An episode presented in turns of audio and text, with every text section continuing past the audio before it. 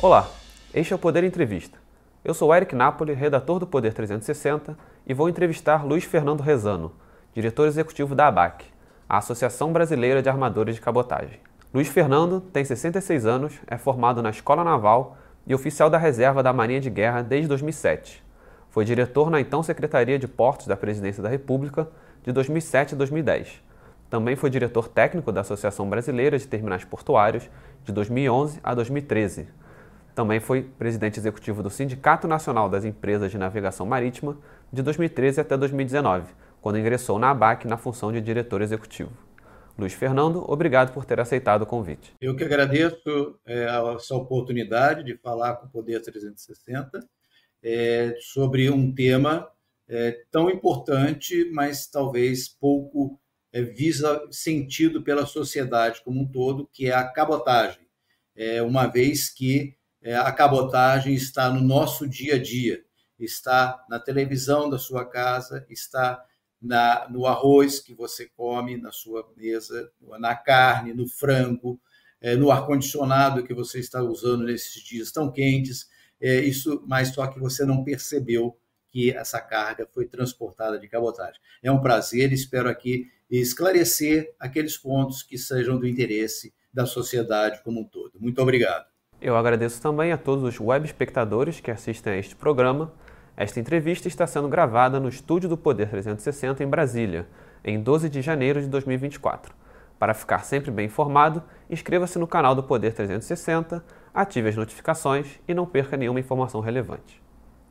Luiz Fernando, eu começo essa entrevista perguntando: o ano passado foi bastante movimentado no Ministério dos Portos e Aeroportos.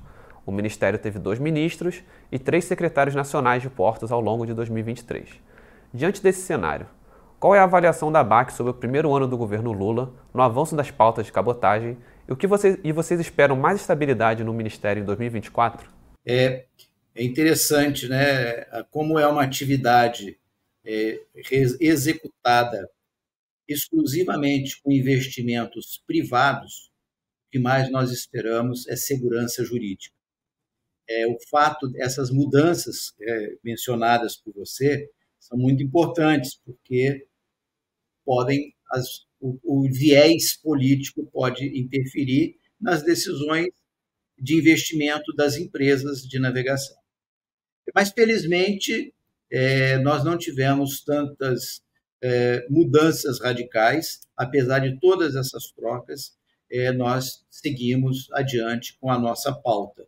É, infelizmente, nós ainda dependemos, e não tenho como deixar de mencionar, que nós tivemos a lei 14.301, é, é, tão apelidada aí de lei da BR do Mar, tá certo? Que hoje, até hoje, dois anos passados, quer dizer, não é somente deste governo, mas do governo anterior, tá certo? Nós dependemos dessa regulamentação. O que, vai ser, o que deve ser regulamentado, que forma deve ser regulamentado, é importante, sim, não é, deixa de ser importante, mas a falta da regulamentação gera muita insegurança. Hoje, as empresas associadas que estão não deixam de planejar seus investimentos, uma vez que a nossa atividade ela exige investimentos contínuos, mas eu preciso ter definição do regramento, da segurança, da juri, do segmento jurídico, dos modelos jurídicos adotados pelo país, para eu definir, para que elas possam definir qual a melhor forma de investir. Então, o que eu destaco aqui e pedimos insistentemente a todos os ministros que passaram nos últimos anos, no período recente, seja no Ministério da Infraestrutura do governo passado, ou nos dois ministros é, do atual governo, tá certo? No Ministério dos Portos, nós pedimos para que ande com, com, a, regulamentação do BR do Mar, é, deixar ela numa não funcionando, mas sem uma regulamentação, gera insegurança nós não sabemos qual é a melhor forma de investir, qual é a forma que nós vamos realmente investir e vamos promover a cabotagem, dando melhores condições, melhores ofertas de serviço aos usuários. Nosso foco, nós somos prestadores de serviço. Nós queremos é oferecer o melhor serviço ao menor custo, e isso exige segurança jurídica. Apesar de ter sido aprovado em 2022, né, o Programa de Estímulo ao Transporte Cabotagem, conhecido como BR do Mar, como o senhor mesmo disse, ainda falta a regulamentação de alguns dispositivos da lei para a gente alcançar aquela meta de 30% de participação da cabotagem na matriz logística nacional. Eu queria saber quais dispositivos são esses e se o setor vê um espaço ainda maior ao fim dessa regulamentação para aumentar essa participação, digamos, acima desses 30% iniciais. A Lei 14301 ela se, pode ser dividida em dois segmentos. O Programa de Estímulo à Cabotagem, o Programa BR do Mar, que é do artigo 1 ao artigo 17 da lei, que instituiu a possibilidade das empresas brasileiras de navegação ampliarem as suas frotas com a, a trazendo navios afretados, navios alugados, tá, certo? Mas mantendo na bandeira de origem, na bandeira estrangeira. Então seria uma forma de nós permitirmos que navios estrangeiros operados pelas empresas brasileiras de navegação pudessem atender o mercado doméstico também. Esses navios obrigatoriamente devem vir de uma subsidiária da empresa brasileira de navegação. Entretanto, isto depende de uma regulamentação. Essa regulamentação que eu falei anteriormente. Então, essa parte não funciona. Esta ideia de trazer o navio é, afretado a tempo, na, mantendo na bandeira estrangeira, é, foi idealizada no projeto de lei para reduzir o custo operacional, o custo do serviço que nós prestamos. Entretanto, é, isso foi tentado fazer de uma forma que não foi a me, não nos pareceu a melhor, que foi é, tirando postos de trabalho. A ideia original era tirar postos de trabalho de trabalhadores brasileiros. E nós parece, parece-nos um pouco absurdo a gente trabalhar numa, num, no mercado doméstico, mas permitindo emprego para estrangeiros.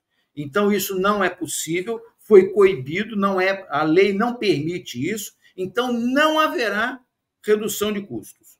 Isso é, parece assim muito, muito assim ruim eu falar isso, mas eu tenho que ser sincero. Não haverá redução de custos na cabotagem, uma vez que os grandes custos na cabotagem são do combustível e da mão de obra, e nenhum desses dois fatores de custo foi atacado durante esse projeto de lei. Então, portanto, o preço do serviço de cabotagem dificilmente será é, reduzido. Então, esta possibilidade de aumentar a oferta do serviço é boa, porque nós poderemos ter, sejam novos players, ou então mais frequência dos navios da cabotagem nos portos brasileiros.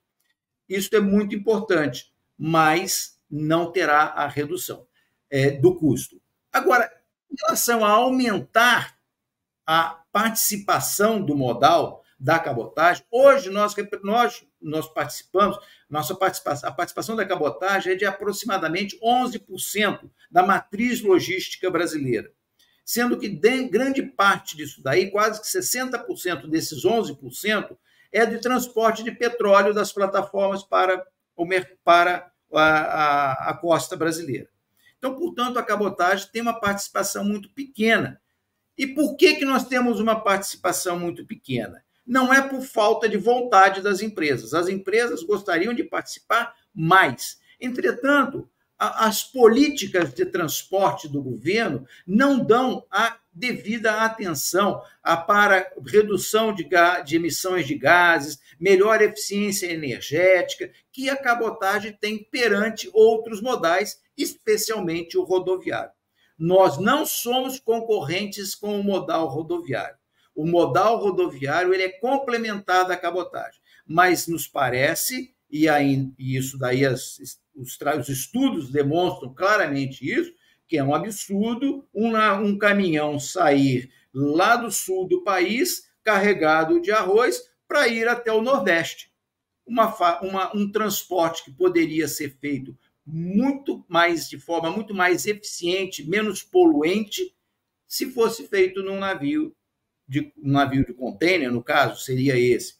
Então, esse transporte, essa eficiência, esse benefício da cabotagem não é usado nem politicamente, nem em benefício do, é, do, do meio ambiente. é, nós trabalhamos para conquistar cada vez mais os nossos clientes. E trabalhamos isso através de oferecendo melhores serviços, melhor, melhores frequências. Entretanto, a facilidade da contratação um modal rodoviário faz com que o usuário demore extremamente, excessivamente para avaliar. Ah, vale a pena ir botar a minha carga de cabotagem ou não vale?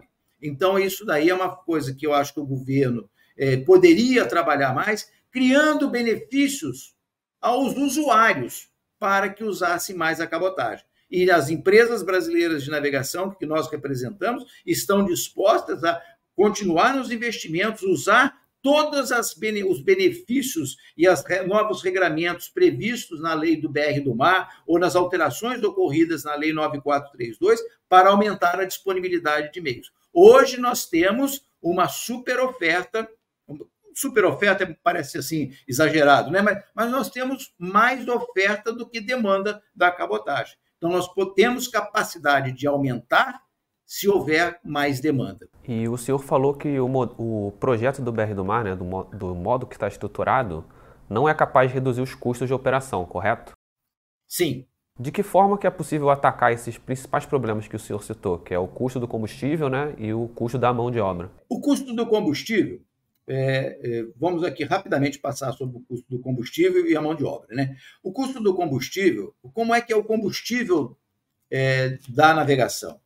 O combustível é cotado diariamente a preço de Singapura ou Roterdã, em dólar. Então, varia de acordo com o mercado internacional, ainda que a gente esteja trabalhando no mercado doméstico. É, sobre esse preço cotado em dólar, é aplicada a taxa de câmbio do dia. Então, o nosso preço, por isso, nosso combustível varia diariamente em função do mercado internacional e da taxa de câmbio do dia. E, mais ainda pernicioso para nós, é que sobre esse preço incide o ICMS, que é uma carga tributária de varia de, de, do, de 15% a 25%. Então, isso encarece o nosso combustível é, fazendo com que é, não seja, seja é, tenha que seja repassado, que é um dos itens de custo, eu diria que varia entre 40% e 60% dos nossos índices de custo operacional. Então, esse é o primeiro ponto da questão do custo. Isso não foi atacado, nós continuamos pagando o, do, o, o combustível a preço dolarizado, mais câmbio, mais ICMS. Então, isso não foi. Era assim e continuará assim com a lei do BR do Mar com relação à mão de obra. E aí é, é, a gente tem que sempre comparar, é, tem, tem não, a gente, é muito frequente ser comparado, tá certo? O custo de uma viagem de longo curso e o custo de uma viagem de cabotagem. E na, quando a gente fala de mão de obra, nós, empresas brasileiras de navegação, trabalhamos com mão de obra brasileira, marítimos brasileiros, que trabalham no regime de um período de trabalho por um período de descanso. Então, significa o seguinte: que para cada posto de trabalho, eu tenho dois funcionários.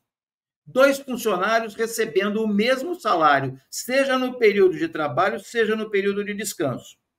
E mais incidindo todos os encargos trabalhistas desse marítimo, nesse, nessa, nessa mão de obra.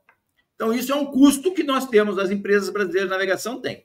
Enquanto uma empresa operando numa bandeira, num longo curso, ou numa bandeira do Panamá, na bandeira da Libéria, eles trabalham em contratos de trabalho. Contratos de trabalho de seis a nove meses, por, às vezes, um período de descanso. Então, para eu tenho aquele, aquela, aquele marítimo, sem as incidências dos encargos trabalhistas brasileiros e com é, um, apenas um para aquele posto de trabalho. Então, eu posso dizer, assim, de uma maneira bem é, superficial aqui, mas eu diria para você o seguinte: a nossa mão de obra custa de 40% a 60% mais cara que o navio de longo curso. Isso, como é que vai ser atacado isso daí?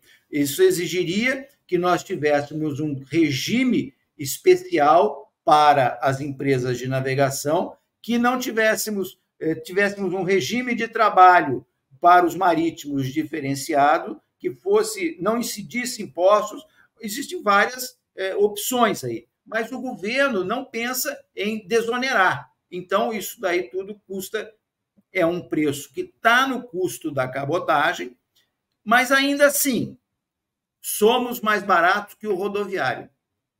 É isso que é importante, que a sociedade não percebe, uma vez que, quando você quiser contratar um transporte do Rio Grande do Sul para o Ceará, você vai chamar uma empresa de transporte e provavelmente em duas, três horas vai chegar um caminhão na sua porta. Enquanto que para um transporte de cabotagem é um contrato mais sofisticado, que tem todas as regras de risco do, do transporte, que é uma atividade de risco, o transporte aquaviário. Você tem que levar a carga até o porto e você tem que embutido nesse custo todos esses custos que eu falei do combustível e da mão de obra. Então, apesar de sermos mais baratos, a facilidade da contratação do serviço para pequenas empresas não é tão simples assim. E por isso nós oferecemos cada dia mais o transporte multimodal, que é exatamente uma forma que nós conseguimos de melhorar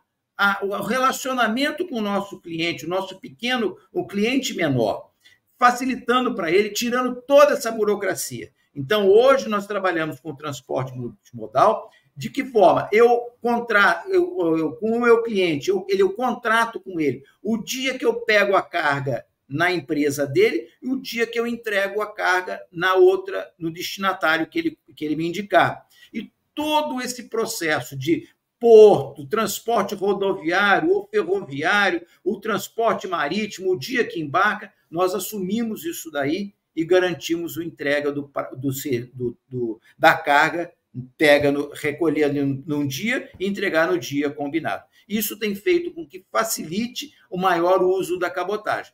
Entretanto, insisto, infelizmente, tenho que deixar claro, não há não, há, não será o mesmo custo daquele navio de longo curso, por conta dessas características. Além de que, eh, temos que considerar que um navio de cabotagem, qual é a característica da cabotagem? É ir parando em todos os portos.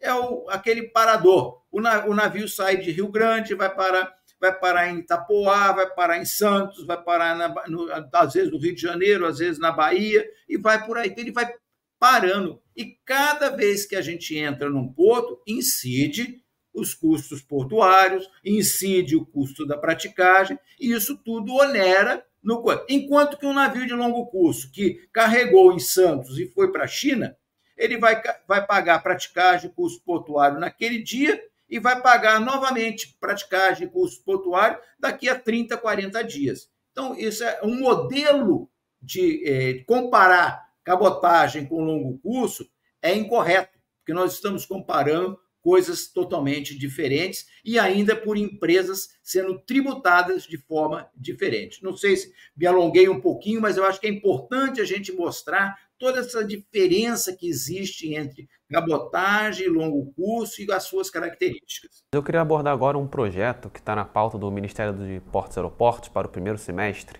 que é o Navegue Simples. Esse programa promete diminuir o tempo de autorizações terminais de uso privado de dois anos para oito meses. Qual o potencial desse programa para destravar investimentos no setor portuário e de que forma essa economia de tempo pode beneficiar as empresas de cabotagem?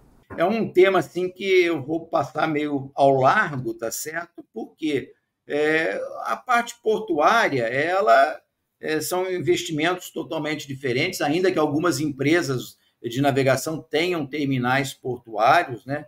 É, eu já como você leu no meu currículo aí, eu já, temi, já trabalhei na área portuária, tá certo? Então, realmente, esse longo prazo para as concessões, para as outorgas, é, é, é, é os arrendamentos, isso daí é, é horrível para o empresário. O empresário, ele está com dinheiro na mão, ele quer, faz, quer iniciar um negócio o mais rápido possível. Nós temos que estimular investimentos, né?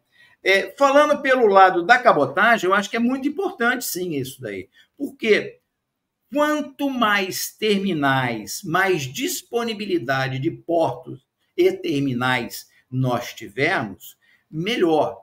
Já houve eh, no passado, tá certo? Isso foi um momento muito crítico, tá certo? Em que nós não tínhamos tantos terminais. Isso já tem um tempo, né? E o que, que acontecia? O navio da cabotagem, que ele tem, ele precisa ter a regularidade. Se está previsto ele chegar segunda-feira em Santos, se ele chegar lá em Santos e não tiver cais para ele atracar, ele tiver só for atracar na terça-feira, isso representa que a escala que ele vai fazer em Salvador vai atrasar, a escala que ele vai fazer em Pecém vai atrasar, a escala que ele vai fazer em Manaus vai atrasar. E não, por quê? O tempo de trânsito entre um, entre um porto e outro é muito curto. A gente não consegue tirar o atraso. Então, nós precisamos de disponibilidade de terminais e terminais eficientes. Então, é, a redução dos prazos, como do Navega, Navega Simples, como você falou, ela é muito bem-vinda. É muito bem-vinda, porque quanto mais oferta de terminais, e aí quando a gente fala em oferta de terminais, nós estamos falando de todos os tipos de terminais, da mesma forma que nós temos todos os tipos de navegação de cabotagem, seja do granel sólido, do granel líquido, do container. Então, isso é muito bem-vindo para nós, na questão da disponibilidade de terminais. No processo do arrendamento, do, do, do da outorga, eu já não teria é, muito o que comentar, porque não é minha, minha área de atuação. Chega ao final essa edição do Poder Entrevista. Em nome do jornal digital Poder 360, eu agradeço ao diretor executivo da ABAC, Luiz Fernando Rezano. Eu que agradeço a oportunidade de vir aqui falar de temas bastante sensíveis, né? As perguntas que você me fez aqui foram bastante sensíveis, é, mas é importante e a ABAC está é, tá sempre disponível a prestar um serviço, serviço de qualidade, com navios de qualidade, com navios de tecnologia atualizada. A cabotagem existe ou, só apenas passar um número para você aqui, é, o ano passado, 2020, no ano retrasado, né, no ano passado eu ainda não fechei os números, é, mas o ano passado transportado mais de 1 bilhão e 200 mil containers. Parece pouco, mas é mais do que a movimentação Brasil-Estados Unidos de container. Então, dizer que não existe cabotagem é muita leviandade. Existe é efetiva e pode melhorar. E queremos melhorar e estamos aqui para melhorar. Muito obrigado. Eu agradeço também a todos os web espectadores que assistiram esse programa. Esta entrevista foi gravada no estúdio do Poder 360 em Brasília, em 12 de janeiro de 2024. Para ficar sempre bem informado, inscreva-se no canal do Poder 360, ative as notificações e não perca nenhuma informação relevante. Muito obrigado e até a próxima. Poder Monitor a ferramenta mais completa para monitorar os três poderes. Acesse agora poder.cc/monitor e ganhe 30 dias grátis.